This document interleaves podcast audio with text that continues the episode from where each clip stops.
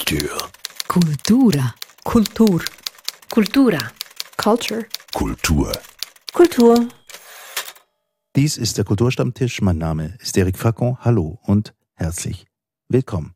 Heute wollen wir von Gegensatzpaaren sprechen, von Polen, vom Dualismus. Dualismus, eine Lehre, die zwei Grundprinzipien des Seins annimmt, die sich ergänzen oder sich widersprechen. Soweit die Definition. Wir sprechen also von Gegensätzen, die sich bedingen. Ohne Gut gibt es kein Böse, ohne Links kein Rechts. Eigentlich klare Gegensätze. Zu Gast hierzu sind Chantal Bolzern, Rechtsanwältin mit Spezialgebiet Medienrecht und Andreas Mautz, Theologe und Germanist. Ein Thema für die philosophisch Interessierten, Herausgeforderten. Und Chantal, du hast dieses Thema in die Runde geworfen. Warum denn? Das Thema beschäftigt mich eigentlich bereits mein Leben lang, weil ich glaube, es meiner Persönlichkeit oder meinem Charakter und Temperament ähm, auch entspricht. Ähm, ich habe die Tendenz, ähm, eher Vollgas zu geben, so die Haltung entweder oder, ganz oder gar nicht zu haben. Ähm, und das, das hat mich deswegen eigentlich schon von Kind auf begleitet und gleichzeitig aber auch, habe ich auch immer wieder festgestellt, dass es von außen das Thema an mich herangetragen wurde ähm, über Rückmeldungen von, von Dritten, die sagten, wenn du dich, wenn du A bist oder dich wie A verhältst, dann kannst du nicht auch B sein. Ähm, und C gibt's dann schon gar nicht erst.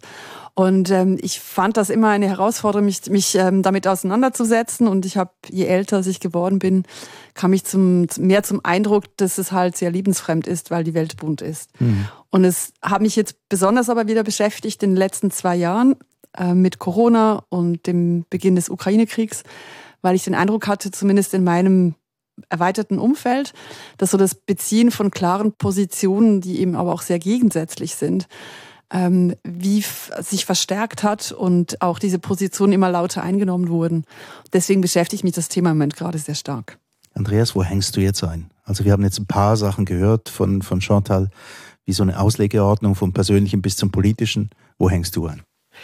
Ich hänge beim Begriff ein. Ähm, wenn, wir, wenn wir sagen, unser Thema ist der Dualismus, dann sind wir ja so ein bisschen in, eben in philosophischen Sphären und so mhm. weiter. Und da ist es mir eigentlich wichtig, ganz auf deiner Linie zu sagen, dass wir uns dauernd, äh, dass das sozusagen, man muss jetzt nicht in die philosophischen Sphären nur hineingehen, weil wir uns eben im Alltag dauernd in solchen Entweder-Oders, vielleicht dann auch sowohl als auch äh, eben bewegen nicht. Also es, es kommt sehr abstrakt daher, äh, ist es aber gar nicht. Aber es gibt natürlich eben auch diese großen Traditionen, die Denktraditionen, die über solche Polaritäten, über so zwei Prinzipien und irgendwelche Vermittlungen oder auch Verbote von Vermittlungen äh, organisiert sind. Und deshalb ist es ein tolles Thema, deshalb bin ich sehr gerne hier. Mhm. Chantal hat angesprochen, dass ähm, man in letzter Zeit immer wieder so, so polare Diskussionen führt. Also dass es nur äh, wie, wie, wie zwei Pole gibt zu einer bestimmten Frage. Wie sind wir denn hier angekommen? Ist es einfach irgendwie wie ein, ein, ähm, eine natürliche Verhaltensweise der Menschen, dass sie gerne irgendwie etwas in Schwarz-Weiß haben? Also ich glaube, ein zum, zum Teil sicher. Ich versuche gerade eben nicht so in, in einer klaren Position zu sein. Mhm. Ähm, zum Teil sicher, weil ähm, zumindest mir oder vielen Menschen, die ich kenne, gibt es ja auch Sicherheit zu wissen, wo man steht. Und ähm, Pole bedeutet auch, da gibt es irgendwo einen Zaun dazwischen oder eine Grenze dazwischen. Und wenn ich auf der einen Seite der Grenze stehe, stehe ich meistens nicht alleine da. Ich, hab, ich bin in Gesellschaften, es gibt mir Sicherheit, ich fühle mich aufgehoben. Es macht auch die Welt einfacher. Und das andere ist, denke ich, ähm, ein bisschen die Aufmerksamkeitsökonomie, ähm, gerade in sozialen, digitalen Medien, die ähm, halt auch wie ein Megafon, wie ein Verstärker dann funktionieren für diese Art von von Polarisierungen, weil die Zwischentöne da einfach untergehen und vom Algorithmus gar nicht erst hochgespült werden oft. Also etwas, was wir ständig machen, hast du gesagt, Andreas. also wir entscheiden uns zwischen entweder oder aber geht da nicht die Differenziertheit verloren? Ja, eben, ich, also wir, wir, wir haben uns, also zumindest auch jetzt im akademischen Zusammenhang, hat man sich sehr angewöhnt, äh, den Dualismus kritisch zu sehen und zu sagen, das ist doch, das, äh, das ist reduktiv, das ist eben vielleicht im Grenzwert sogar totalitär, da werden Dinge auf Linie gebracht, äh, sozusagen bekenne dich jetzt zu diesem oder eben zu jenem, aber äh, das Dritte ist dir verwehrt und so weiter. Ähm, und das ist natürlich alles hochproblematisch. Andererseits, gerade weil, weil wir im Alltag äh, uns mit diesen Entweder-Oders rumschlagen müssen. Wir werden sie nicht los, äh, weil sie uns eben auch äh, elementare Orientierung bieten, wie du äh, das jetzt mit deinen Beispielen geschildert hast. Du hast einleitend gesagt, rechts und links, nicht? Rechts und links, wir wären verloren äh, ohne rechts und links, nicht? Und das, das Rechts-Links-Beispiel ist spannend, weil das genau zeigt, dass es immer relativ ist zu meiner Person. Nicht? Also rechts und links ist nicht in Stein gemeißelt, sondern das hängt an meiner Wahrnehmung. Nicht? Also an ich bin Position immer, auch, ja? ich bin genau, ich bin immer sozusagen mit mit drin und deshalb äh, deshalb gibt es dann jetzt wiederum auf der theoretischen Ebene äh, immer dieses Insistieren auf wer macht denn wer macht denn jetzt eigentlich diese Unterscheidung äh, äh, und wer äh, wo steht diese Person und was wie verhält es sich mit dem Beobachter zum Beispiel nicht weil irgendjemand muss ja dann sagen, ah, das, das ist da und das ist da. Und dann kann man fragen, ja, und woher? Wo stehst jetzt du? Bist du an jenem Pol? Bist du an diesem Pol? Bist du an einem dritten Ort und kannst dann überhaupt diese Unterscheidung beobachten? Das sind eigentlich ganz, äh, sozusagen einerseits ganz theoretische äh, Fragestellungen und andererseits eben ganz und gar lebenspraktische. Das ist das Spannende daran. Also ist die Beobachter, Beobachterin-Position, ist die, die die Differenziertheit ausmacht beim Dualismus? Also dort wird ja definiert, also gut und böse, wir können jetzt mal sagen gut und böse, da wissen wir alle genau oder nicht, nicht, nicht so wahnsinnig genau, was wir meinen. Ähm, und da kommt es auch auf die, die Sichtweise, die Position an. Ganz einfach. Also ich als Anwältin würde jetzt natürlich wieder sagen, wenn du im, im ganz klassischen ähm, rechtlichen Kontext bist, hast du Kläger und Beklagte oder ähm, Anklage und äh, Verteidigung und dann hast du ein, eine Gerichtsperson, die urteilen wird am Ende. Und das wäre dann die Beobachterin, mhm. ähm, die dann am Ende entscheidet, was war jetzt gut und böse. Und auch da wieder ähm, in der Theorie ist es immer ganz einfach und wenn man sich mal im richtigen Leben in eine Verhandlung setzt und zuhört und die verschiedenen Aspekte dann ähm, wahrnimmt, stellt man fest, die Wahrheit gibt es nicht. Ähm, und es ist sehr oft eine Frage der Wertehaltung, der, der Positionen, der, der Informationen, die vorliegen und auch wie man etwas gewichtet. Und ähm, das führt dann am Ende zu einer Entscheidung oder zu einem Urteil über gut, böse oder eben irgendetwas, was dazwischen liegt. In der Realität ist es ganz, ganz oft irgendetwas, was dazwischen liegt. Ich finde das, das juristische Beispiel sehr äh, spannend, weil es uns zeigt, dass es eben auch äh, sozusagen institutionelle Rahmenbedingungen gibt, die, äh, die Spielregeln, wie wir uns in diesen Dualismen äh, bewegen, regeln eben. Und äh, das juristische System, das braucht einen Schuldspruch nicht. Also es gibt einen Kläger, es gibt einen Angeklagten und dann gibt es bestimmte Prozeduren und am Ende gibt es einen Schuldspruch. Das ist ganz durchorganisiert. Ähm, aber ich glaube auch, äh, in anderen Zusammenhängen ist es so, auch das demokratische System äh, lebt ja davon, äh, dass, wir, dass wir dann zum Rathaus gehen und sagen Ja oder Nein. Nicht? Und das, äh, das ist auch ein Dualismus, aus dem wir im eigenen Interesse nämlich im, eben im Interesse der Teilhabe an diesen Prozessen nicht, nicht aussteigen können. Wir können, da gibt es eine dritte Position. Wir können oder vielleicht auch eine vierte, wir können nicht hingehen oder wir können leer einlegen, aber wenn wir das tun oder auch das andere, dann äh, ist es wie immer so, dass man einfach äh, der Mehrheit gedient hat, nicht? Und das will man ja nicht bei jeder Abstimmung. Das Spannende finde ich ja, wenn du auf Politik zu sprechen kommst, dass es in, im schweizerischen System bei den Abstimmungen ja tatsächlich ist, dieses äh, Ja-Nein oder eben ich enthalte mich oder gehe nicht hin. Aber im restlichen System bin ich persönlich ja sehr dankbar, dass es eben genau nicht so ist. Ich kann ähm, schon nur bei Mehrheitsparteien zwischen ungefähr fünf Parteien, je nachdem, in welcher mhm. Ecke der Schweiz ich lebe, wählen. Und die werden dann auch tatsächlich im Parlament vertreten, egal ob wir jetzt von Gemeinden oder, oder ähm, Bundesrat sprechen. Und ähm, da bin ich persönlich eigentlich sehr dankbar, dass es eben nicht ein englisches oder US-amerikanisches System ist, wo du im Ergebnis ähm, zwei wieder Bereiche hast, zwei Parteien hast und du ein bisschen wählst zwischen Pest und Cholera, kommt es mir manchmal vor. ja. ja. Das äh, empfinde ich genauso. Ähm, und ich, auch ich bin dankbar, dass ich jetzt nicht in so einem Zwei-Block-System mich organisieren muss. Äh, und was ja dazu kommt, ich meine, selbst wenn ich äh, dann mein Ja oder mein Nein einlege, dann kann ich dem ja doch auch noch etwas mehr mitgeben. Also ich kann sagen, das habe ich jetzt schweren Herzens getan oder so. Aber es ja, ist tendenziell drauf, oder? ja, oder, oder, auch einfach, oder auch einfach im oder einfach im Gespräch, nicht, dass, dass ich sage, okay, das ist jetzt nur politisches Kalkül. Ich bin eigentlich, eigentlich äh, habe ich keine Ahnung, wie ich mich da positionieren soll, aber ich lege jetzt mal Nein ein, weil ich, weil das das kleinere Übel ist und, äh, und, und solche Dinge nicht. Also das äh, und vielleicht zeigen auch diese institutionellen Zusammenhänge, sei es die Politik, sei es die, äh, das Rechtssystem oder auch sei es religiöse Systeme, nicht, dass wir, äh, dass die immer eher eine Geschichte haben. Diese Unterscheidungen kommen von irgendwoher und man kann auch immer die, diese Geschichte sich ansehen und kritisch befragen, dass man nicht auf die Idee kommt, das seien so urwüchsige Dinge, naturgegebene entweder oders, äh, die man einfach auch hinnehmen muss, nicht? Also man kann die, die wurden institutionalisiert und die, und die kann man auch umgestalten. Nicht? Also sprich, es ist kein Naturgesetz, dass wir so denken. Nein, ich glaube, ähm, es ist auch kein Naturgesetz, dass es, ähm, es ist eben nicht so, es ist nicht dual, das Leben ist nicht dual. Dualismus ist eine, ein Hilfsmittel, eigentlich ein, ein gedankliches Vehikel, ähm, das manchmal sehr hilfreich ist und manchmal im Weg steht, aber ähm, ich glaube, mit Natur hat es relativ wenig zu tun, weil wenn ich ähm, aus dem Fenster gucke, ist die Welt eben bunt und nicht schwarz-weiß.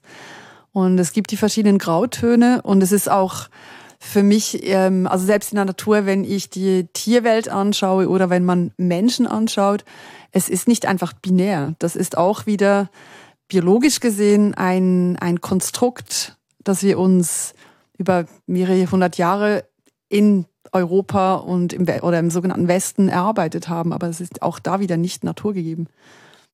Ich finde diesen äh, instrumentellen Aspekt, den du, den du betont hast, das ist mir auch sehr sympathisch, dass man äh, eben gerade weil es, weil die Dualismen so gerne nur gescholten werden, nicht?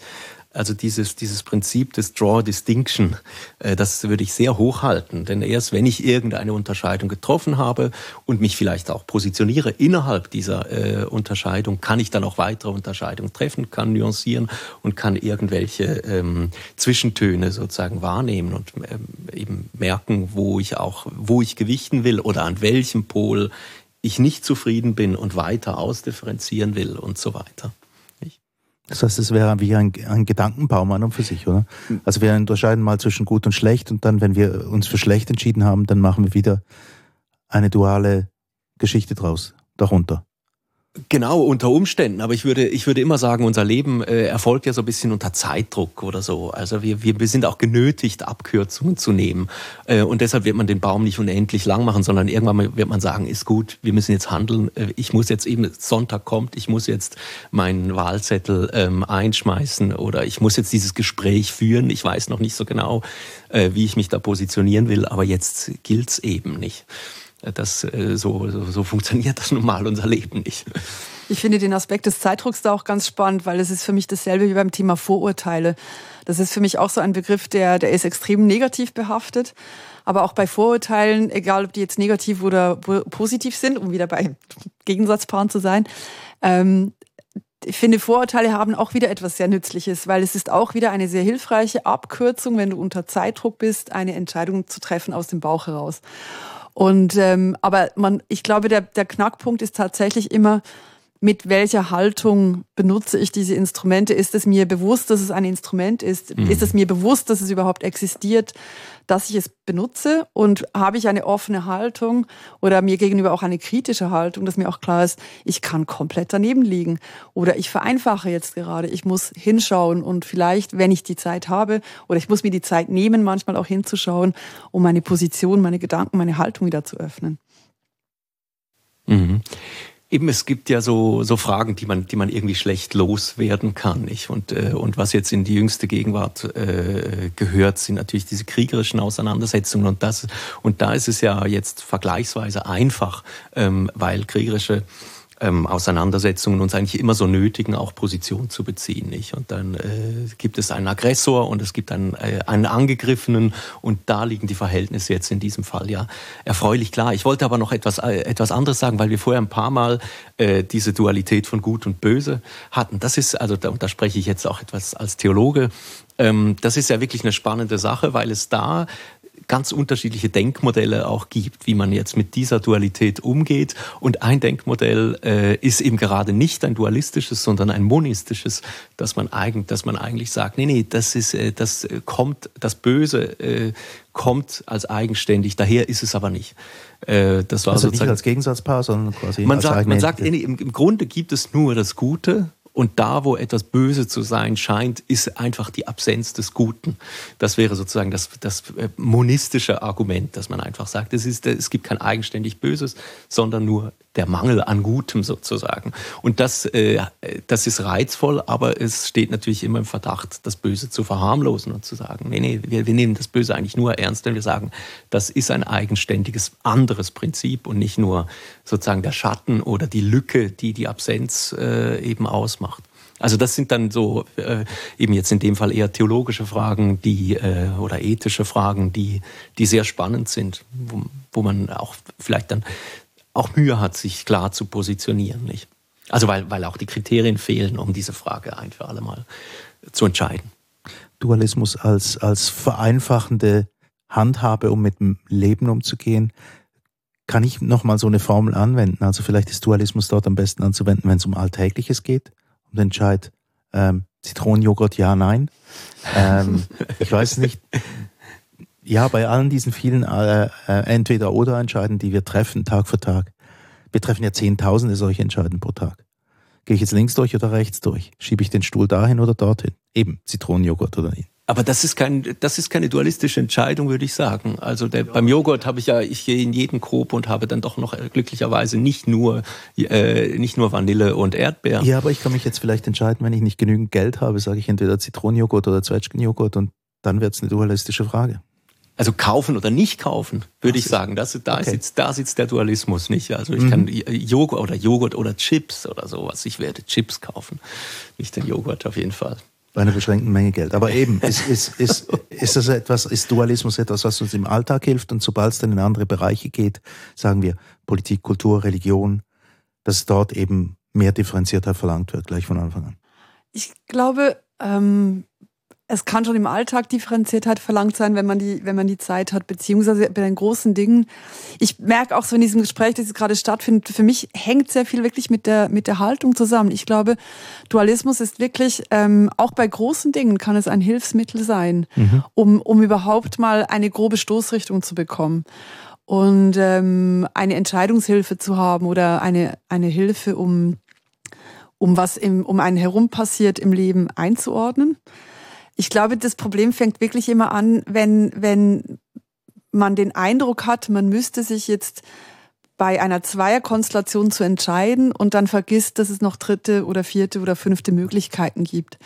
Also das ist, ähm, mir fällt gerade ein Dialog ein, den ich mal mit einer Bekannten hatte, die gesagt hat, ähm, sie möchte sich nicht entscheiden und hat sich deswegen eine Entscheidung verweigert. Und ich habe dann gesagt, das ist auch eine Entscheidung. Mhm. Und dann hatten wir zehn Minuten eine, ein Streitgespräch darüber, ob sich nicht zu entscheiden auch eine Entscheidung ist, wenn man sagt, ich sitze es jetzt aus. Bewusst. Das war jetzt die dritte Position. Und das wäre eben dann die dritte Position. Mhm. Und ich glaube, das ist tatsächlich so, für mich fangen die, die, die Schwierigkeiten oder mein Stress fängt erst an, wenn man mir ähm, oder wenn, wenn ich in Gesprächen damit konfrontiert werde, dass es nur zwei Möglichkeiten geben soll und das ist einfach ganz, ganz oft nicht, entspricht es nicht der Realität. Mhm. Das ist etwas, was du als Rechtsanwältin, das hast du vorhin erwähnt, eben eine absolute Wahrheit gibt es nicht. Nee, und es ist wirklich so oft eine Frage des Blickwinkels, der Position, der Information, die, die, die man hat. Und das ist im Alltag so. Aber mir fällt eben ähm, apropos ähm, Kriegshandlungen ähm, eine andere Anekdote ein, als ich ähm, Ende 90er Jahre in Laos war. Ähm, da gab es sehr wenig Strom und keine Nachrichten. Und die einzigen Nachrichten, die man gucken konnte, war chinesische Nachrichten. Und ähm, das war die Zeit, als im Kosovo der Krieg getobt hat und die US-Amerikaner ähm, die äh, chinesische Botschaft bombardiert haben. In äh, Belgrad war das, glaube ich.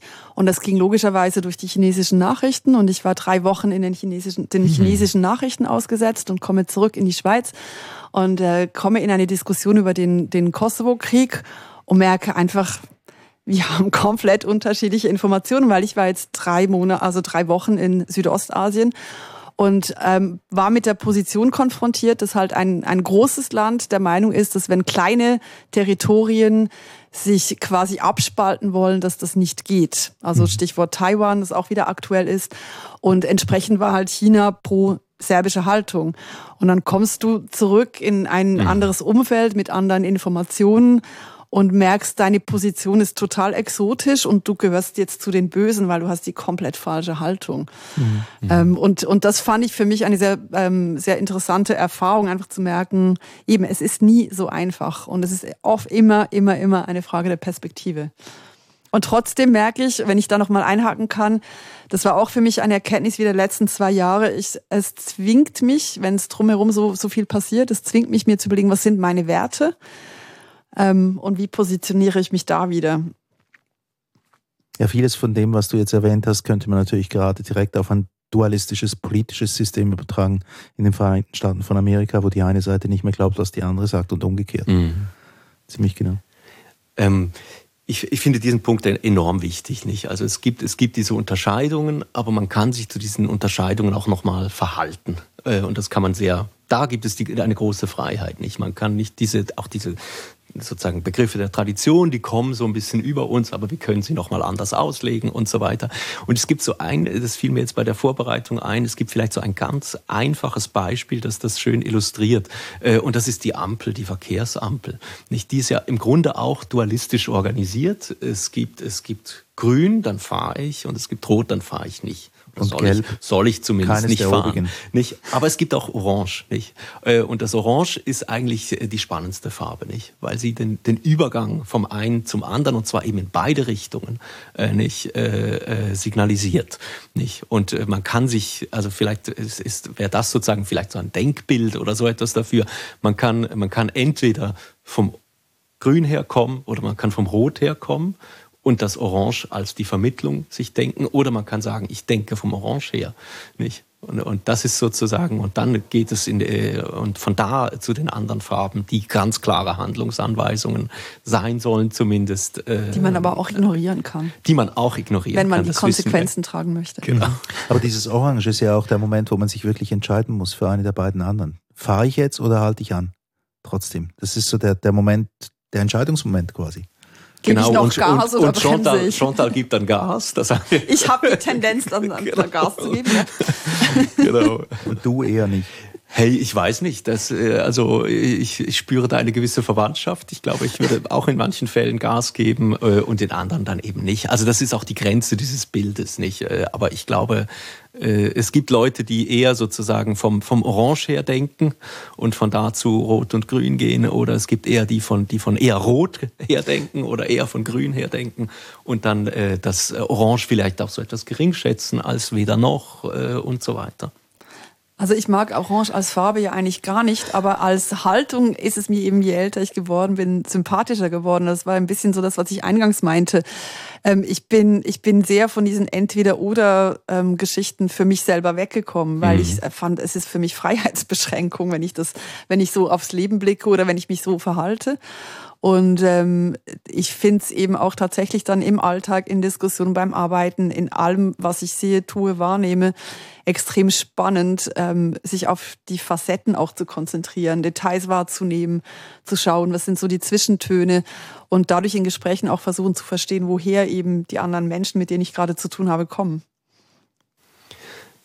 Vielleicht noch so ein Punkt, nochmal eher so von der Wissenschaft her. ist äh, in den letzten Jahren gibt es eine, ein ganz hohes Interesse eben an äh, nicht nur Dualismen zu verstehen, sondern eben auch Dualismen äh, zu kritisieren. Und deshalb ist, äh, gibt es auch so eine große theoretische Prominenz des Dritten.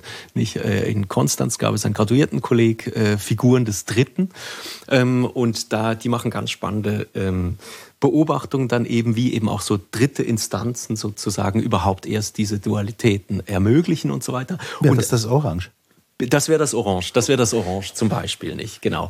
Aber äh, äh, ein Beispiel, an dem man sich sehr schön äh, klar machen kann, ich glaube, wir sind ja auch so ein bisschen fasziniert von unentschiedenen Dingen, die genau diese klare Ordnung aufsprengen. Und das kann man vielleicht an der Popularität der Figur des Zombies äh, äh, sich klar machen. Nicht? Also der Zombie, der Zombie äh, ist ja sozusagen lebt nicht mehr, aber ist auch er ist sozusagen weniger als lebend, aber er ist mehr als tot. Nicht? Und die und Zombie-Serien sind unglaublich populär. Und ich glaube, das beschäftigt uns sehr, weil es uns erlaubt, uns mit, mit diesem, dieser Dualität von Lebend und Tod können wir daran, da können wir uns abarbeiten daran nicht. Und, äh, und der Zombie ist, äh, ist, ist eben spannend, weil er, weil er äh, also in gewisser Weise auch mit dem Tod konfrontiert, weil die Zombies sind ja uns, äh, uns Lebenden, als die wir uns dann immer sehen, äh, ist er ja immer feindlich äh, gesinnt. Nicht? Also der Zombie will aus mir auch ein Zombie machen. Aber das wäre dann wieder jemand, der mich auf seine Position ziehen möchte, sozusagen. Ja, aber eben in dem Fall wäre es eine Mittelposition, würde ich, also würde wieder, ich sagen. Wieder mit dem Stichwort Orange. Ja. Könnte man wieder, auch der Zombie gehört in die orange Zone. Genau. Ähm, jetzt aber äh, trotzdem, also was mich noch wundernehmen würde, also wir, wir, wir haben es ja alle schon gemerkt, irgendwie wir mögen auch duale Systeme, weil sie uns das Leben wirklich vereinfachen. Äh, könnt ihr dann auch verstehen, dass sich Leute eigentlich so ziemlich überall ähm, wohler fühlen, weil alles andere würde ja bedeuten, diesen, diese dualistischen Systeme, diese binären Systeme zu verlassen, heißt ja immer auch Komplexität annehmen. Und dann wirds Leben einfach komplizierter. Könnt ihr verstehen, dass Leute da verstört reagieren auch? Also erleben wir ja immer mehr, auch gerade mit, mit, äh, mit äh, eben Gender-Definitionen und so weiter und so fort, ist das ja gerade ein wirklich wichtiges Thema. Also ich verstehe es absolut, ehrlich gesagt, dass das ähm, Stress bedeuten kann, ähm, aus, aus unterschiedlichen Gründen. Was ich aber nicht verstehe, ist, dass man sich dann auf diese einfache Position zurückzieht. Ähm, den, den Schritt kann ich dann nur sehr beschränkt nachvollziehen. Es kommt ein bisschen darauf an, mit wem ich zu tun habe. Aber ich, die Grund, also dass es im ersten Moment äh, vielleicht Angst auslöst, ähm, Stress auslöst, ähm, dass, dass man das Gefühl hat, die Komplexität macht dann alles ganz schlimm, schwierig, anstrengend. Das kann ich schon nachvollziehen, ja. Man weiß nicht mehr, wie man sich zu verhalten hat und was man sagen darf. Es ist auch einfacher, glaube ich. Es ist hilfreich, wenn man Vorbilder hat, wenn man einem Weg folgen kann. Und je größer die Auswahl an möglichen Vorbildern ist, umso anstrengender kann es werden. Man muss vielleicht auch besser wissen oder spüren, wo man so ungefähr hingehören möchte oder sich einen eigenen Weg pfaden. Das ist anstrengend. Also deswegen, nein, ich verstehe das durchaus, dass man, dass man sich, ähm, dass einem das ähm, Angst machen kann, wenn diese, diese Pole verlassen werden. Ja, äh, es geht, würde ich auch so beschreiben. Ähm, und ich glaube, es gibt noch so äh, sozusagen einen Grenzwert äh, bei, also der bei der Pluralisierung, nicht? Also äh, die, die Geschlechter sind jetzt natürlich das, äh, das naheliegende Beispiel, nicht? Und da würde ich sagen, äh, kommt man dann eben irgendwie auch so aus praktischen Gründen an eine Grenze, wenn man sich dann überlegt, äh, also äh, sozusagen klassisch am Bahnhof ist immer noch, es gibt die Damentoilette und es gibt die Herrentoilette und dann gibt es das Modell der Unisex-Toilette jetzt und so weiter. Aber wenn man, wenn man dann sagt, ja, okay, wie, wie ist, es, ist es damit allen wohl ist, brauchen die dann alle auch noch ihre individuelle Toilette oder eben heben wir das völlig auf? Also da hängt, das ist ein banales Beispiel, aber die, der, der, die praktische Umsetzung von solchen Unterscheidungen, äh, die kann unter Umständen dann ganz kompliziert, kontrovers und auch vielleicht auch unmöglich werden, nicht? Ich glaube aber, sehr viel hat damit zu tun, dass man sich wieder, ähm, also es gibt, glaube ich, da wieder zwei Aspekte. Ich glaube, organisatorische oder auch rechtliche Rahmenbedingungen das ist Handwerk. Das kann man lösen. Da muss man mal ein bisschen sich die Mühe geben, durchzudenken, verschiedene Bedürfnisse wahrzunehmen, ähm, äh, verschiedene Eckpunkte zu gucken. Das ist ja lösbar. Ich glaube, der Hase liegt eben im Pfeffer. Wem ist es wohl? Du hast das, das Wort, äh, du hast diese, diese Aussage gebraucht. Und ich glaube eben, durch wieder Wertehaltung oder auch durch Ängste, die man hat. Also bei den Toiletten ist so ein Klassiker, der in den Diskussionen immer wieder kommt. Als, ähm, und einfach historisch, als kleines Mädchen wurde mir immer gesagt, auf Bahnhofstoiletten musst du gucken, ähm, dass kein Kerl in einer Kabine auf der Damentoilette woanders ist, weil das ist gefährlich. Also quasi öffentliche Toiletten sind gefährlich als Frau. Und dass du dann halt gewisse Bereiche als geschützten Raum mhm ähm, vermittelt bekommst oder vermeintlich geschützten Raum, das ist so drin und das bedeutet bei ganz vielen solchen Diskussionen kommen eben solche Ängste und ähm, es gibt Menschen, die mich bedrohen oder es gibt ähm, hygienische Gründe oder was auch immer. Einfach, es gibt ganz viele Aspekte, die dann, die dann reinspielen und das macht es ja kompliziert. Die Organisation wäre relativ einfach. Ähm, so gesehen. Und, und ähm, ich glaube, auch da wieder geht es darum, habe ich den Blick auf die Menschheit, dass ich, wir haben vorhin Gut und Böse gehabt, dass mal so grundsätzlich kann man einander verstehen, man muss sich vielleicht ein bisschen miteinander auseinandersetzen und man kriegt dann, man sieht dann den gemeinsamen Nenner und findet sich. Ähm, oder muss man sich eben wieder abgrenzen und spaltet sich in kleine Grüppchen in dieser Pluralität und versteht sich da auch wieder als ich gegen die anderen oder ich und die anderen sind die anderen. Ja, äh, mein Punkt, ich weiß nicht, also ich bin, bin nicht hundertprozentig glücklich jetzt. Äh, mein Punkt mit den, äh, jetzt an diesem Toilettenbeispiel gezeigt, wäre, ich glaube, es gibt, also man kommt nicht aus diesem Dilemma raus, dass, äh, dass man irgendwie dann mit Mehrheiten und mit Minderheiten operiert. Und dass, dass man sagen muss, das ist eben die Mehrheit. Das, äh, und der muss man irgendwie gerecht werden. Und, und wie lange ist das zulässig vor allem, dass, ja, dass die ja, genau. Mehrheit genau. und, was, und, und, was macht man, was macht man mit, der, mit der Minderheit, die sich dann eben benachteiligt, unwohl etc fühlt, nicht? Und was kann man da, was kann man da anbieten? Und wo wird der Cut gemacht? Also wer, welches Geschlecht kriegt noch eine Toilette?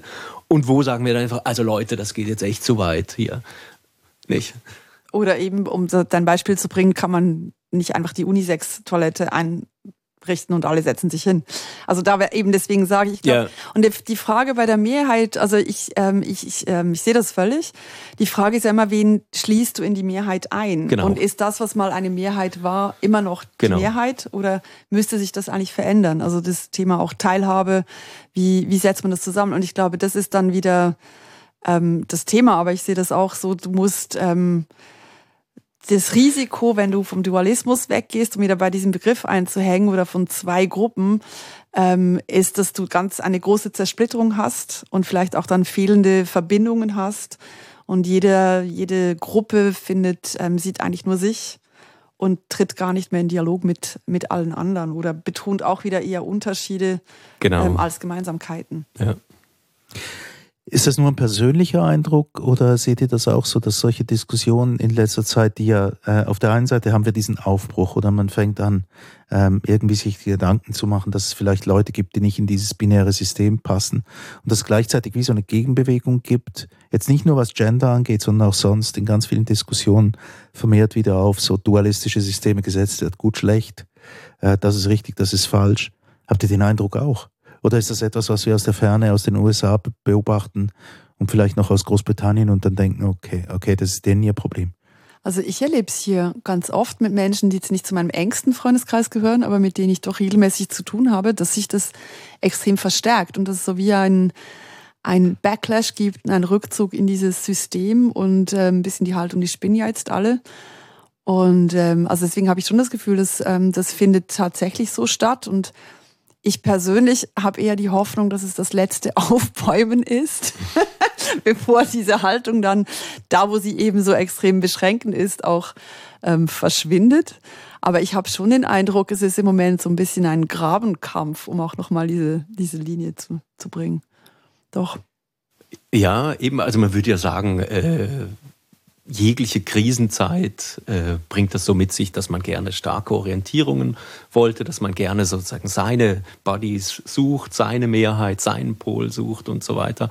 Und, äh, und deshalb ist es auch so schwer auszuhalten, wenn es ganz konkrete Entscheidungen gibt, die man eben nur äh, im Entweder oder dann eben machen kann. Also äh, nehmen wir jetzt dieses äh, sozusagen Allerweltsbeispiel des Impfens nicht. Ich, es, entweder impfst du dich oder nicht. Etwas Drittes gibt es da einfach nicht. Und deshalb spaltet das auch dann so, so krass nicht. Weil, weil irgendwie ein Mittelfeld gibt es handlungspraktisch nicht. Aber dieses äh, von, von George Bush äh, Junior eingeführte Diktum, wer nicht für uns ist, ist gegen uns dort fing es ja vielleicht auch an. Oder ja, vielleicht gibt es auch schon viel länger, aber trotzdem, dass das im öffentlichen Diskurs so deutlich wurde. Ich glaube, es gab es schon immer. Und ich meine, ich kann mich auch wieder als Kind der 70er und 80er Jahre erinnern, das waren eher Margaret Thatcher und ähm, Ronald Reagan. Äh, jetzt auf der auf dem internationalen Parkett. Es gab halt einfach Ost und West, mhm. ähm, Kommunismus, Kapitalismus und und das war ja jetzt nicht nur eben mit den Säuberungsaktionen von McCarthy in den 50er Jahren in den USA so, sondern das habe ich ganz praktisch ähm, im Alltag auch erlebt. Und auch wenn die, die, die Schweiz mit ihrem Mehrparteiensystem in der politischen Haltung so ein bisschen anders funktioniert, so diese, diese Tendenz war schon auch, ähm, ich glaube, die ist, die gab es wahrscheinlich, ähm, weiß ich, ob schon immer, ähm, aber dass das halt ähm, dieser, dieses, wenn du nicht für mich bist, du gegen mich, ähm, ich glaube, das, das ist eben gerade in Konfliktzeiten, Andreas hat es vorhin angesprochen, oder in Zeiten, so Krisenzeiten, ähm, ist das auch wieder ein, ein, eine Krücke, ähm, eine vermeintliche, die hilft Leute, also weil es ist eben, äh, man kann dann Leute auf die eigene Position ziehen und ähm, irgendwann hast du dann die Mehrheit hoffentlich oder du hast die lautesten und die stärksten und dann hast du Macht. Und wenn du die Macht hast, hast du ja Recht. Und Recht haben ist für viele Menschen wichtig. Gut, das war jetzt wahnsinnig schön hergeleitet, Andreas. ja, nur äh, ich wusste nicht, dass, diese, dass dieser Satz auch mit äh, Bush Junior äh, assoziiert ist. Ich kenne ihn aus dem Neuen Testament, also wir können das, das als Fußnote noch, nee, das, äh, noch rückdatieren. Nach, nach 9-11 war das. Ah, okay, gesagt, gut. Ja, ja, aber das ist natürlich auch ein strammer, ein strammer Christ, äh, Bush Junior, und der hat das dann vielleicht auch aus dem Neuen Testament. Und das Spannende, deshalb erzähle ich das überhaupt nur, äh, weil das in den Evangelien eben in beiden Versionen kommt. Nicht? Also in der, in der Version, wer nicht für mich ist, ist gegen mich. Oder wer nicht gegen mich ist, ist für mich. Und es kommt in beiden Varianten vor. Und das macht einen Unterschied. Also auch das wäre sozusagen eine Gegenläufigkeit oder eine, eine, eine asymmetrische äh, Angelegenheit, die, die, sehr, die sehr schön ist. Also dass wir auch dann wieder eher so beim, ähm, beim Orange oder hm. äh, weniger als beim äh, Grün und äh, beim Rot. Ja, interessant ist ja, dass du deine Kindheit erwähnt hast, Chantal. Ähm, 70er, 80er Jahre, Ronald Reagan, klare Verhältnisse. Europa ist zweigeteilt, auf der einen Seite der Osten, auf der anderen der Westen. Dann zerfällt das System und plötzlich wird es unsicher. Ja. Und, und, und ähm, ich glaube aber so diese Unsicherheit wurde, glaube ich, eine Zeit lang ausgehalten in das unseren Breitengraden, weil es vielversprechend war. Genau, es war so Aufbruchsstimmung und so alle Probleme sind gelöst und jetzt sind wir alle eine große glückliche Familie auf diesem Planeten und Globalisierung kommt und so weiter. Ähm, und dann merkt man relativ schnell so, nee, so funktioniert das nicht. Äh, selbst aus europäischer Perspektive funktioniert es nicht. Und ähm, auch schon nur wieder ganz ähm, praktisch gesprochen, wenn du durch Deutschland fährst, wenn du mit Deutschen sprichst, du merkst heute noch in der Generation über 35, 40 Jahren, es gibt nach wie vor in den Köpfen, in der Kultur, in dem Blick auf die Welt eine Grenze zwischen Ost und West ganz oft. Und auch Vorurteile zwischen von, den eine, von der einen Seite auf die andere Seite. Also halt diese, ich glaube, man war da sehr optimistisch oder blauäugig in, in, in der Idee, dass jetzt einfach, weil eine physische Mauer weg ist oder eine eine Landesgrenze im, im alten Stil weg ist, dass jetzt quasi alles durchlässig und fluid und frei ist. Mhm. Aber wo ich hin will, ist eigentlich die Differenziertheit ist auch ein bisschen lästig und anstrengend. ja, ja. ja, aber eben ich glaube, also vielleicht ist das auch sowas wie ein, wie ein allgemeiner Schluss, der sich mindestens mir aufdrängt, also dass man in Bezug auf so Dualismen äh, nicht zu einer dualistischen Antwort äh, pro kontra kommen sollte, sondern äh, dass es eben Dualismen aller Art gibt und ich würde jetzt auch bei diesem zeitgeschichtlichen, äh, bei dieser zeitgeschichtlichen Szenerie äh, nicht sagen, ah ja gut, okay, wir waren halt ein bisschen naiv, haha, nach 89 und so weiter. Wir haben uns da was, äh, einen Planeten schön geredet, äh, weg mit den Blockbildungen. Äh, ich würde immer noch sagen, das war, das, das war ein gutes Ziel, äh, an der Reduktion dieser, äh, dieser Blockbildung zu arbeiten ohne dann zu hoffen, äh, zu glauben, das ist dann sozusagen, das löst sich in, in nichts auf und ist dann weg. Und, äh, und natürlich reproduzieren sich diese Differenzen im kleineren Maßstab, mhm. nicht? Also Thüringen und Sachsen ist eine andere Welt als Hamburg, nicht? Gut, also jedenfalls, ähm, man sollte auch den Dualismus nicht nur verteufeln und umgekehrt ist, ähm, brauchen wir es eigentlich auch, diese, diese Möglichkeiten, uns zwischen zwei Polen zu entscheiden für unser tägliches Leben? Und genauso gut braucht es eine Differenziertheit. Das war der Kulturstammtisch zum Dualismus. Meine Gäste heute Chantal Bolzan, Rechtsanwälte mit Spezialgebiet Medienrecht und Andreas Mautz, Theologe und Germanist. Mein Name ist Erik Fackung.